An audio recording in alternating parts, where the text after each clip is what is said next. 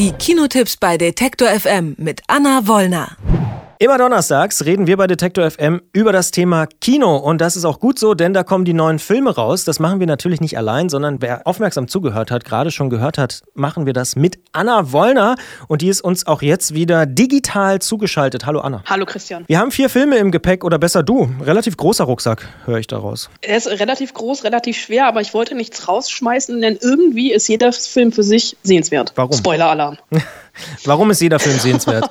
Sie sind eigentlich vollkommen unterschiedlich, aber es ist äh, tatsächlich in dieser Woche so, dass ich mit Mühe und Not, ich habe sogar noch einen vorher rausgeschmissen, wo ich sage, das ist vielleicht noch der schwächste von allen, United Kingdom.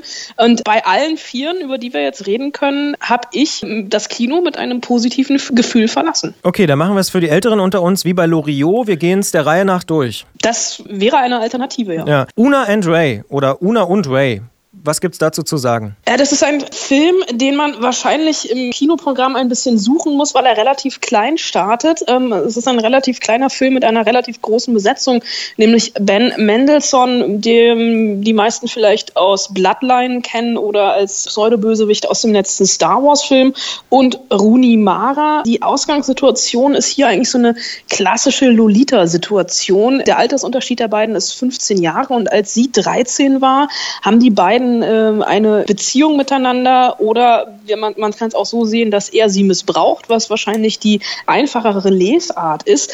Aber ähm, du siehst, ich komme so ein bisschen ins Stottern, weil der Film die ganze Zeit mit unseren Erwartungshaltungen und Vorurteilen spielt. 15 Jahre später, äh, aus Una ist eine erwachsene Frau geworden, konfrontiert sie ihren Peiniger von einst mit der Vergangenheit, der versucht hat, sich ein neues Leben aufzubauen. Er hat vier Jahre im Gefängnis gesessen aufgrund dieser Beziehung und sie wirft ihm vor, dass er neu anfangen konnte, sie aber nicht. Einfach, das gehört zu ihrer Vergangenheit, das gehört zu ihrer Identität, es hat sie nie losgelassen und ähm, sie geht darin aber auch auf und sie spielt mit ihm. Und das ist so der Moment, wo man nie weiß, was damals wirklich passiert ist. Äh, mir ging das tatsächlich so, dass ich alle fünf Minuten eine andere Meinung hatte zu der Frage, wer ist hier jetzt eigentlich der Täter, wer ist das Opfer und wie stehe ich dazu? Also es ist ein Film, den habe ich in Toronto beim Filmfestival gesehen letztes Jahr und der lässt mich immer noch nicht los, einfach weil er so ambivalent ist und so mehrdeutig lesbar. Das Ganze basiert auf einem, einem, Theaterstück Blackbird, ist erfolgreich am Broadway aufgeführt worden und es ist für mich tatsächlich ein sehr, sehr starker Film, der nicht ganz unumstritten ist, aber über den man hinterher, glaube ich, wirklich ganz gut reden kann. Trotzdem musst du jetzt loslassen. Wir reden nämlich über die versunkene Stadt Z.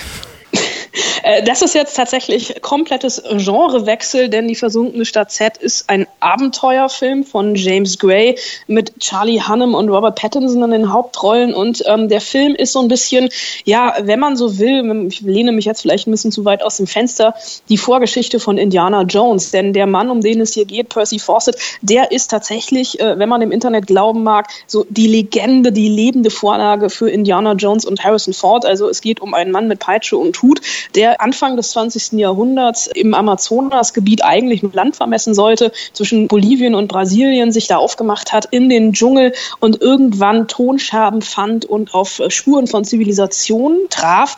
Dummerweise wollte das ihm zu Hause in England keiner glauben und er war besessen von diesem Gedanken zurückzukehren und die verlorene Stadt Z zu finden und ist dann auch tatsächlich irgendwann, das ist jetzt auch kein Spoiler, das steht bei Wikipedia beziehungsweise in den verschiedenen Biografien über diesen Mann verschollen mit seinem Sohn. Er ist nie wieder aufgetaucht. Bis heute wurden seine Überreste nicht gefunden.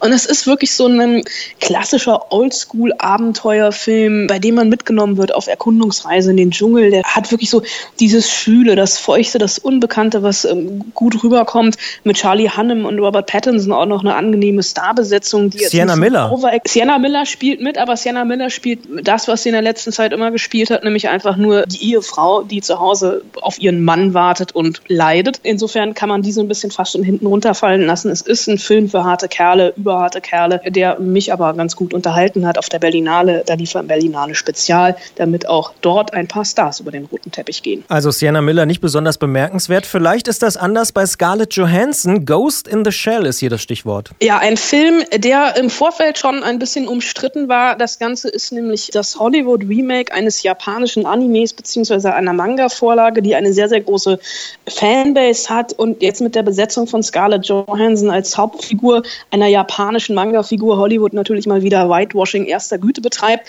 Wenn man das alles mal ausblendet, was man im Film an sich eigentlich auch ganz gut machen kann bis zum Ende, da wird es dann kurz ein bisschen komisch und man muss einfach die Frisur von äh, Scarlett Johansson äh, einfach mal außen vor lassen.